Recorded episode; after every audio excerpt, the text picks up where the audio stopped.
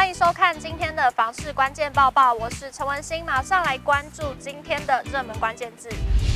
今天的热门关键字：公园宅，还有房价涨。在都会区的台北市，有一定规模的公园显得十分珍贵，而公园也是不少民众购物的指标之一。永庆房产集团根据台北市公寓局生态公园的列表，还有实价登录资料，盘点了北市生态公园周边一公尺内的交易资讯。马上来看最新的统计数据。最热销前三名为中山区的龙兴花园、大安区的大安森林公园及松山区的富民生态公园。另外还有三座的生态公园年涨幅逾一成。以交易量三百七十八件夺冠的荣兴花园，周围不仅交通路网密布，邻近地区也有百货商场和明星学校聚集，各项生活机能丰富，加上区域内的商业活动热络，是不少人喜爱的购物乐区。而大安区的大安森林公园，则是以交易量三百二十一件位居第二，平均单价为一百零二点八万元。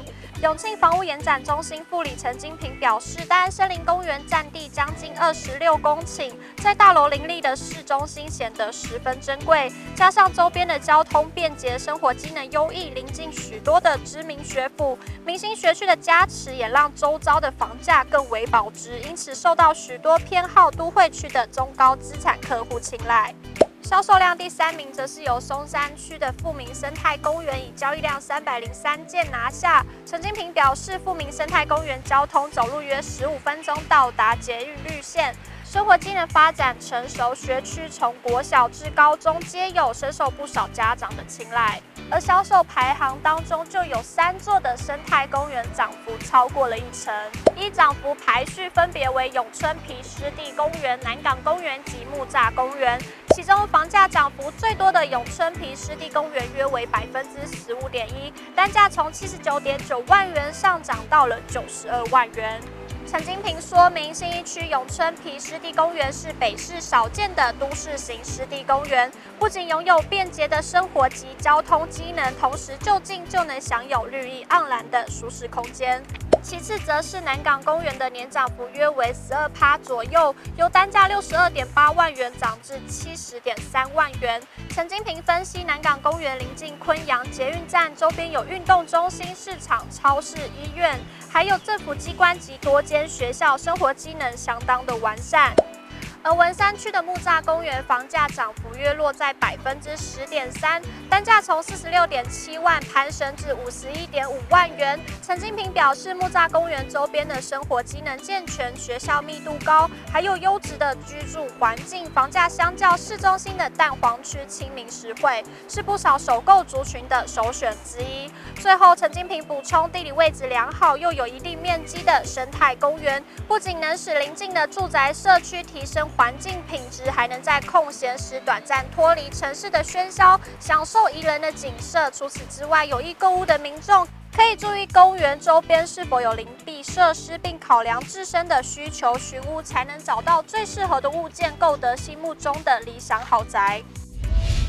马上来关心今天的精选新闻。首先来看到，结婚后先住家里再出来买房，不少人只接受在原生家庭附近的地区，这也让购屋变得相当不容易。一个案例是今年才满三十岁九十后购屋族，坚持非林口不买。二零二零年因老婆怀孕就买入林口总价六百万元的小宅，住一家三口。对此案例，全球居不动产情报室总监陈秉承认为，台湾人确实喜欢购物在原生家庭周遭，不脱熟悉的地缘性，心理与实质层面的安全感都充足。像有案例是新北市三重芦洲区的民众有一台北市门牌，也是买在邻近的大同万华区，也有建商打出回家买宅的行销策略，都印证这类买屋选择性上的常态。一名网友在网络上发文表示，当初在签约的时候，屋主还有房仲并未告知有瓦斯行，但自己在之后却发现，在大楼的后方小巷里有一间瓦斯行。当初在签约的时候，因为铁门都是拉下来的，招牌又十分的不明显，因此没有特别注意到。但直线距离不到十公尺，让他好奇这该怎么处理呢？永庆房屋契约部资深经理陈俊宏曾表示，如果买到嫌物设施宅，买方只能透过诉讼要求解除契约或是减少价金，但需自行举证买屋时卖方未尽告知义务。然而实务上胜诉的几率并不高。若是屋主明知道有嫌物设施却未在不动产说明书中勾选，则有可能涉及诈欺。最后来看到使用牌照税将在四月一号开征。新北市政府税捐稽征处表示，本次开征是征收营业用车辆上旗及自用车辆全旗之使用牌照税，汽车排气量一百五十 CC 以下者不必缴纳使用牌照税。税收人收到缴款书后，请先核对缴款书上所载资料正确无误后再行缴纳，以免误缴成他人的税单。今天的买房卖房，我想问有网友提问到，他还没有找到心仪的房子，但想知道自己本身的条件可以贷多少金额跟年数。他想询问这样的话，应该要先去询问银行吗？有网友回复要先有一个喜欢的物件，然后再看银行怎么评估。也有网友说要先看你有多少头期款购物的预算，拿着物件资料去问往来银行房贷部门问问，银行还是要看抵押的物件。以上就是今天的报报内容。如果你喜欢今天的影片，请不要忘记按赞、订阅，还有分享，并且开启小铃铛。我们下次再见。